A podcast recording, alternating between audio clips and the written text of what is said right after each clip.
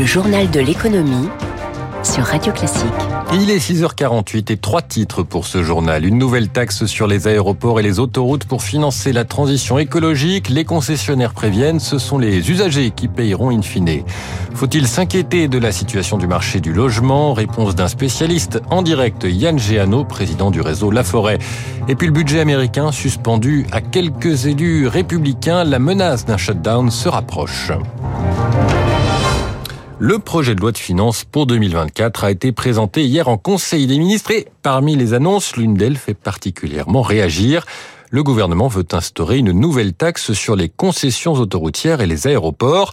Elle rapporterait 600 millions d'euros par an pour financer le transport vert, mais les sociétés concernées voient rouge. Vinci Autoroute veut répercuter cette hausse sur les usagers, aéroports de Paris sur les compagnies aériennes. Des fake news, estime le ministre délégué au transport Clément Beaune. Tout va maintenant se jouer devant la justice, Zoé Pallier. Cette nouvelle taxe concerne les aéroports les plus rentables à Paris, Marseille, Nice et Lyon. À eux cinq, ils devraient verser jusqu'à 130 millions d'euros par an. C'est inédit, s'insurge Thomas Juin, président de l'Union des aéroports français. L'aéroport de Paris indique clairement qu'il pourrait répercuter 75% de ce nouveau coût sur euh, les compagnies aériennes, sur le billet d'avion. Donc c'est en partie une augmentation du prix du billet et c'est en partie une réduction de nos investissements pour nous décarboner. Même réaction des concessionnaires d'autoroutes, Vinci en tête.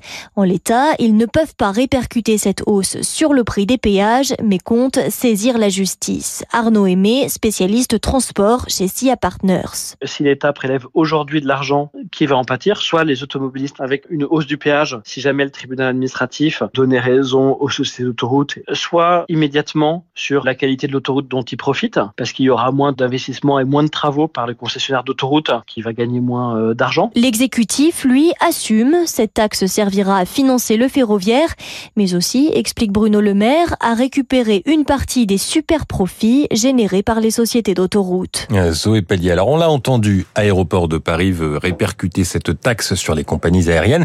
Et c'est Air France, la plus grande compagnie française, qui devrait être le plus touchée.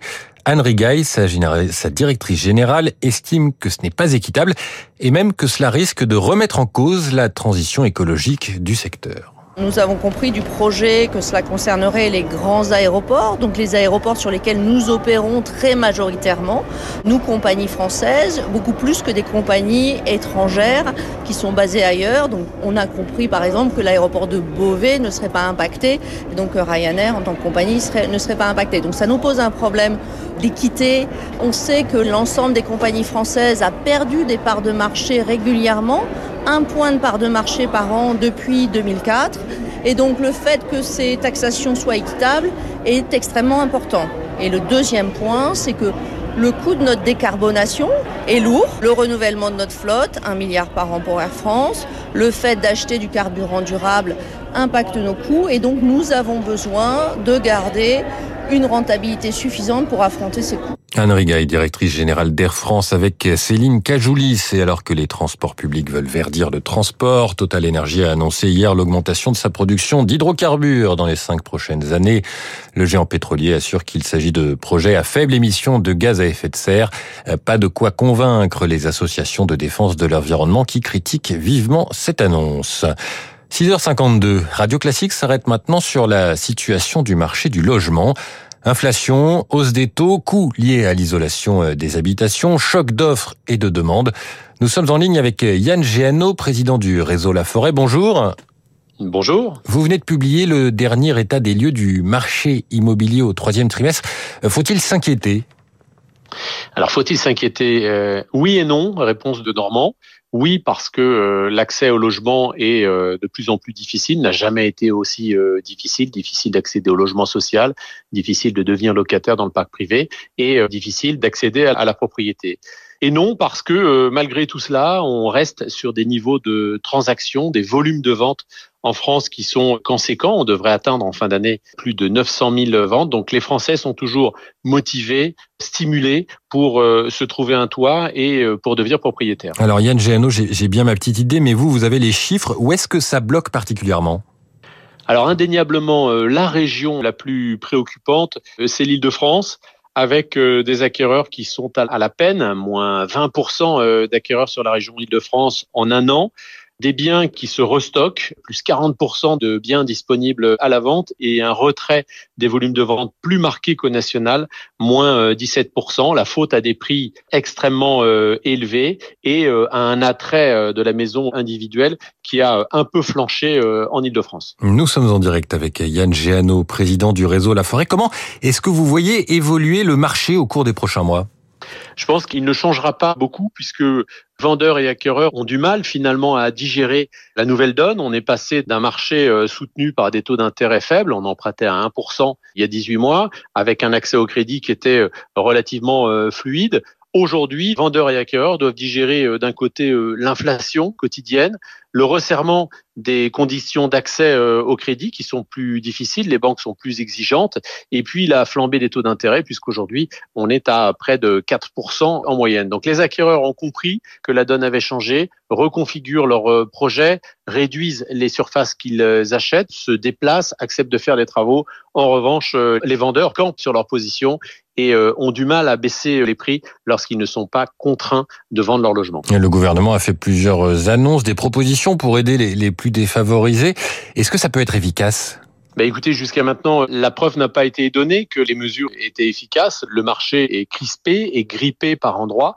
Je ne pense pas que ce sera euh, efficace tant qu'on n'aura pas euh, détendu les critères d'accès au financement, les critères édictés par euh, le Haut Conseil de stabilité financière, par exemple. Tant que les banques ne joueront pas totalement le jeu du financement, alors elles semblent enclins davantage à prêter. C'est une bonne nouvelle, mais je ne sais pas si ça suffira à redonner la fluidité attendue au marché euh, de l'immobilier. Yann Géano, président du réseau La Forêt, merci d'avoir répondu à Radio Classique ce matin. Aux États-Unis, pas de 49-3, les démocrates et les républicains doivent se mettre d'accord d'ici dimanche, le 1er octobre, sur le budget 2024. Sans cela, shutdown, fermeture de certains services fédéraux, il ne sera plus possible d'emprunter. Sur fond de radicalisation grandissante de la vie politique américaine, le bras de fer s'annonce compliqué à résoudre, estime Julien Pierre Nouin, directeur des études économiques et de la gestion diversifiée chez Lazare Frères Gestion. La situation politique américaine fait que euh, tout dépend de l'attitude d'une minorité de représentants républicains avec des, convictions assez fortes, qui en plus ont l'impression que les négociations sur le plafond de la dette au printemps finalement ont été euh, un peu à leur détriment. Un shutdown qui ne durait pas trop longtemps aurait un impact économique assez limité. Donc euh, on va surveiller attentivement la situation sur les prochaines semaines. Un propos recueilli par Eric Mauban, la situation aux États-Unis qui sera décryptée à 8h15 par l'invité de David Abiker, la chercheuse Laurence Nardon. Pas un jour ne se passe sans que nous vous parlions des avancées de l'intelligence artificielle. OpenAI a annoncé cette nuit que ChatGPT pourrait rechercher des résultats sur Internet. Jusqu'ici, quand on posait une question à la plateforme de conversation, elle y répondait à partir de ses bases de données, dont les plus récentes ont deux ans. Bon, cette nouveauté de possibilité de recherche sur Internet ne devrait pas éviter les erreurs. Vous connaissez la règle. Si c'est marqué sur Internet, c'est peut-être faux, mais c'est peut-être vrai. Simple, basique. Orelsan, pour terminer ce journal de l'écho. Le Parisien révèle ce matin que le rappeur a touché 15 millions d'euros pour son transfert chez Sony Music en mars, l'un des plus gros de l'histoire de la musique en France. Nouvelle preuve, s'il en fallait une, que le rap est une musique qui parle désormais au plus grand nombre. Les marchés financiers, hier, le Dow Jones a cédé 0,20%, le Nasdaq a lui gagné 0,22%, le CAC est à son plus bas depuis mars, il a terminé stable hier, moins 0,03% à 7071 points. À Tokyo, le Nikkei est en ce moment en baisse d'un 73%. À Hong Kong, l'action du promoteur immobilier chinois Evergrande a été suspendue.